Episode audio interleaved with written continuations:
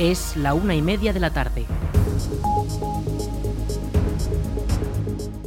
Buenas tardes, martes 10 de enero comenzamos el espacio para la información local en el 107.4 de la FM.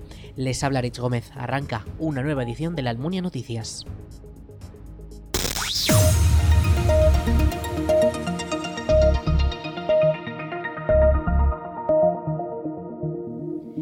Este pasado domingo el Club Deportivo La Almunia empató frente al Club Deportivo Caspe en la decimosexta jornada del Grupo 17 de la Tercera División, la primera de los partidos de vuelta. Los almunienses acabaron con un resultado empatado a uno. El gol almuniense llegó en el minuto 22 gracias a Miguel Enviz, pero el Caspe empató en el 55 gracias a su jugador Francisco Rotellar. El empate suma un punto pero mantiene al equipo de la Almunia en la última posición, la número 16 de su grupo, con 8 puntos en total y cada vez más alejado del resto de equipos, pues estos mantienen un mínimo de 3 victorias, mientras que los almunienses solo llevan una. La Almunia ha comenzado las jornadas de vuelta con la incorporación de un nuevo entrenador en el equipo. Luis Leal será el encargado de sustituir a Diego Cabeza al frente del combinado almuniense hasta que finalice la temporada y será quien intente que la Almunia no descienda de categoría a regional preferente. Todo lo contrario ocurre con el Épila, que comienza el año liderando la clasificación con 34 puntos y ni una sola derrota todavía y que por el momento se mantiene en la plaza de ascenso directo a la categoría superior. El siguiente encuentro del Club Deportivo La Almunia será el próximo domingo 15 de enero en la jornada número 17 frente a la Sociedad Deportiva Egea y se disputará en el Tenerías la DGT ha hecho públicas las cifras de tráfico de 2022. En total fueron 60 personas las que perdieron la vida en la carretera, un 12% más que en 2019. Por provincias, Zaragoza y Huesca están muy similares, con 28 y 26 fallecidos respectivamente. En Teruel fueron 6. Las carreteras convencionales siguen siendo las más peligrosas, con 48 muertos durante 2022. Además, el tipo del accidente mortal predominante es la salida de la vía. Uno de cada tres accidentes con fallecidos ha sido de este tipo. De todos los integrantes del coche fallecidos en accidentes durante 2022, uno de cada cuatro no llevaba el cinturón de seguridad en el momento del siniestro. Se ha visto duplicado también el número de peatones o ciclistas fallecidos en accidentes de tráfico, que ascienden a 20 víctimas mortales. Además, en cuanto al registro de vehículos y conductores, durante los últimos 12 meses el parque de vehículos se ha visto incrementado en Aragón un 3,5%, llegando a los 926.000 vehículos en la comunidad y también un censo de 756.000 conductores.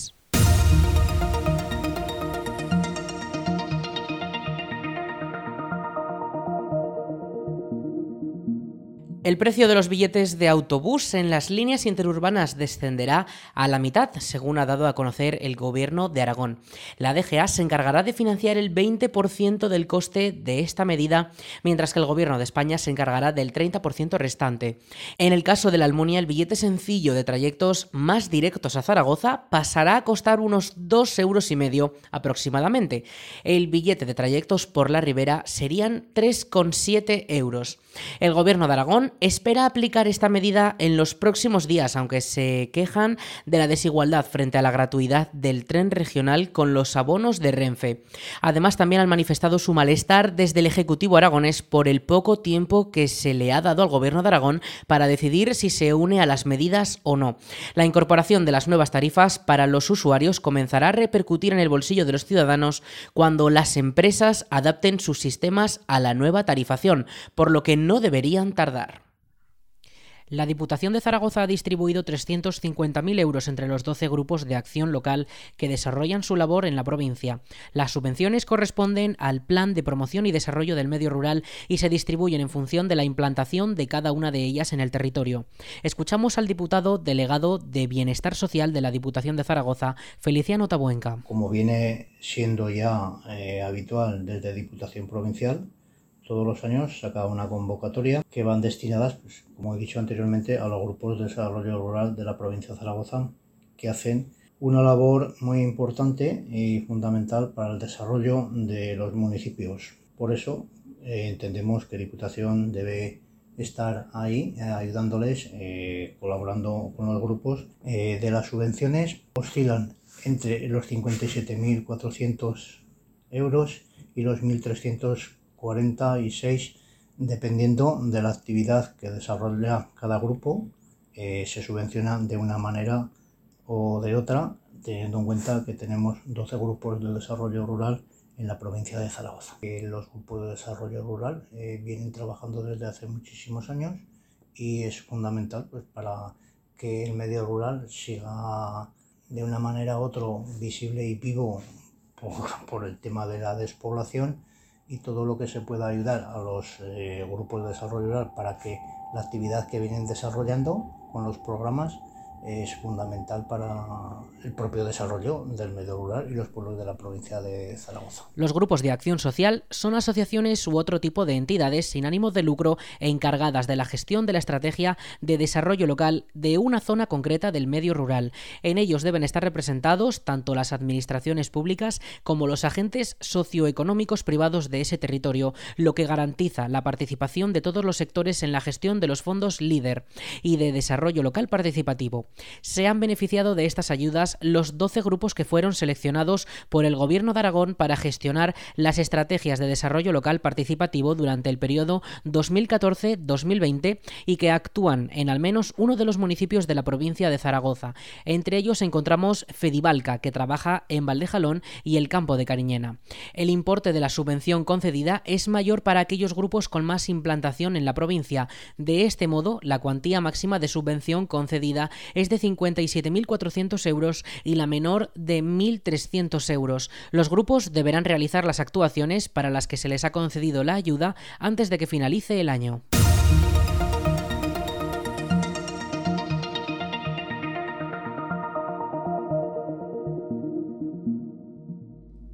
El taller de empleo del INAEM en la Almunia ha abierto su periodo de inscripciones para poder formarse en la nueva modalidad que se ofertará en la localidad durante los próximos meses.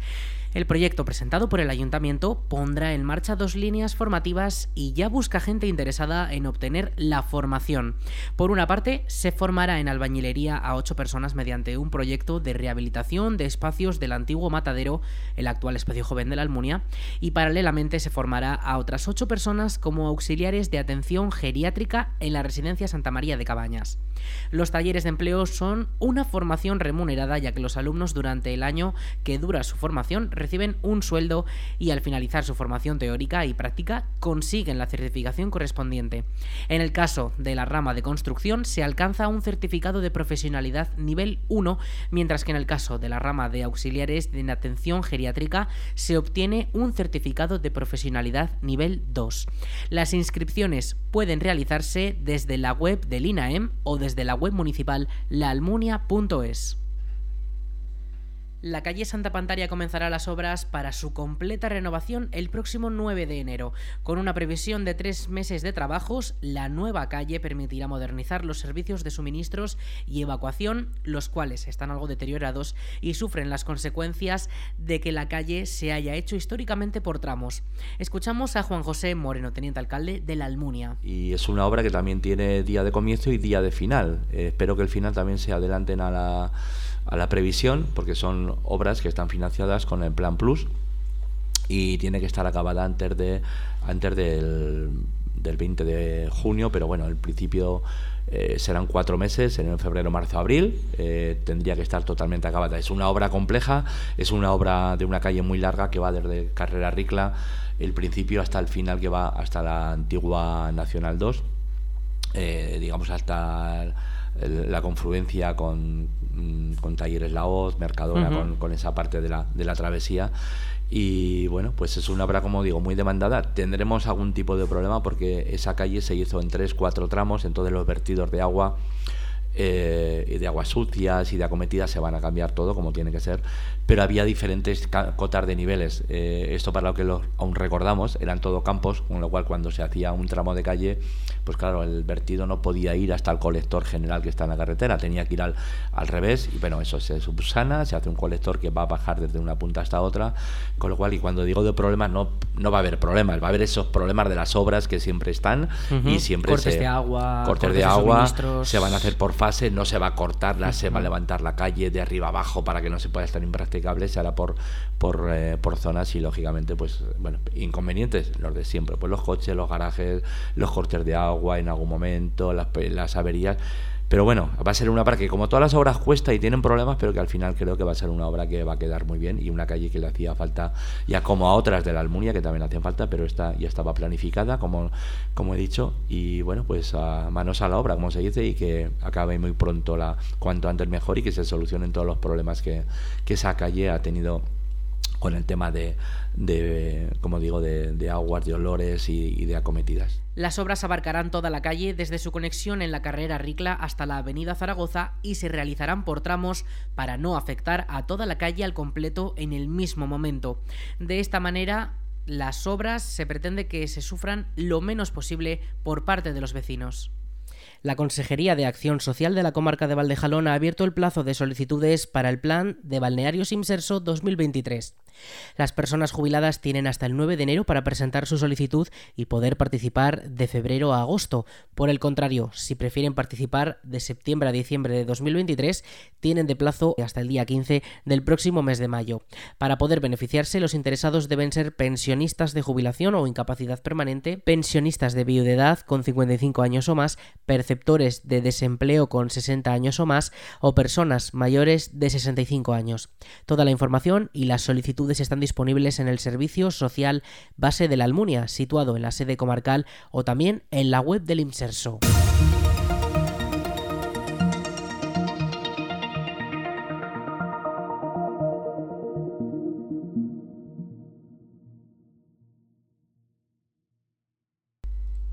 El Palacio de Sástago en Zaragoza acoge una exposición sobre la historia y los logros conseguidos por el Estatuto de Autonomía de Aragón. La muestra es de acceso libre y se ha organizado por el Gobierno de Aragón junto a la Diputación Provincial de Zaragoza para conmemorar el 40 aniversario del autogobierno.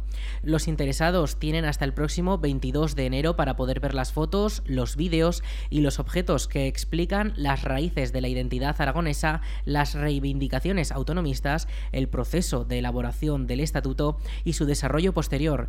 Escuchamos a Javier Lambán, presidente del Gobierno de Aragón. La historia, la hecha por los eh, historiadores, la que se contrasta con los documentos, la que se contrasta con la eh, realidad, la que huye de eh, maniqueísmos, la que huye de sectarismos, es un componente formidable para educar ciudadanos libres, para educar ciudadanos con sentido crítico, en definitiva, para educar demócratas y toda la eh, conmemoración del cuadragésimo aniversario del Estatuto de Autonomía que el Gobierno y otras instituciones vienen desarrollando desde hace varios meses ha tenido ese eh, propósito, el de que todo lo que se hiciera desde las instituciones debería ser siempre, pero en este caso de una manera especial, todo lo que se hiciera de las instituciones debería, ser, debería estar absolutamente impregnado de eh, servicio al interés general. En la inauguración han participado los presidentes de ambas instituciones y en el caso de la DPZ su presidente ha destacado que el autogobierno también ha sido vital para el medio rural. Escuchamos a Sánchez Quero, presidente de la DPZ. En definitiva, hemos de considerar que estos 40 años han supuesto un paso de gigante para Aragón y para, los aragoneses, y, cómo no, para el medio rural. El Estatuto de Autonomía ha sido vital para el fortalecimiento de la democracia y del autogobierno, y también, por supuesto, para nuestros pueblos. Podemos sentirnos orgullosos del trabajo que se ha hecho en estos 40 años, pero jamás debemos sentirnos satisfechos. Queda mucho por hacer. Tenemos ante nosotros el reto permanente de obtener, entre otras cuestiones, una financiación justa, mantener vivos nuestros pueblos y de promover el progreso, además de escuchar las demandas de nuestros vecinos y responder a ellas con honradez, con eficacia y con justicia. La exposición ha sido comisariada por Carlos Forcadell, catedrático de Historia Contemporánea de la Universidad de Zaragoza y director de la institución Fernando el Católico de la Diputación de Zaragoza, y puede verse hasta el 22 de enero en el Palacio de Sástago, con entrada libre. De martes a sábado estará abierta de 11 a 2 del mediodía y de 6 a 9 de la tarde, mientras que los domingos y los días festivos podrá visitarse desde las 11 hasta las 2 de la tarde. Vamos con la previsión del tiempo.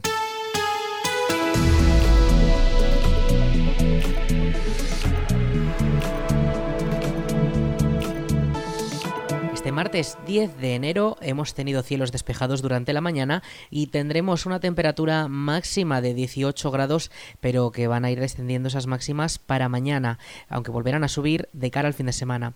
Esta tarde sí que podríamos tener algunas nubes y mañana esas nubes dejarán lluvias, pero será durante las primeras horas de la mañana y hasta el mediodía. Por la tarde remitirán.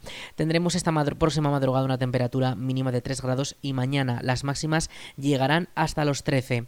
Eh, como comentábamos, tendremos precipitaciones durante la mañana, pero de cara al jueves esas precipitaciones remiten. No tendremos ningún tipo de precipitación y tendremos temperaturas máximas de 15 grados con mínimas de 2. El cielo sí que se despejará y de cara al viernes tendremos una situación muy similar, solo que con nubes más altas. La cosa se comienza a complicar de cara a la semana que viene, ya que el domingo podría entrar un frente y dejarnos lluvias que nos acompañarán durante los primeros días de la semana que viene.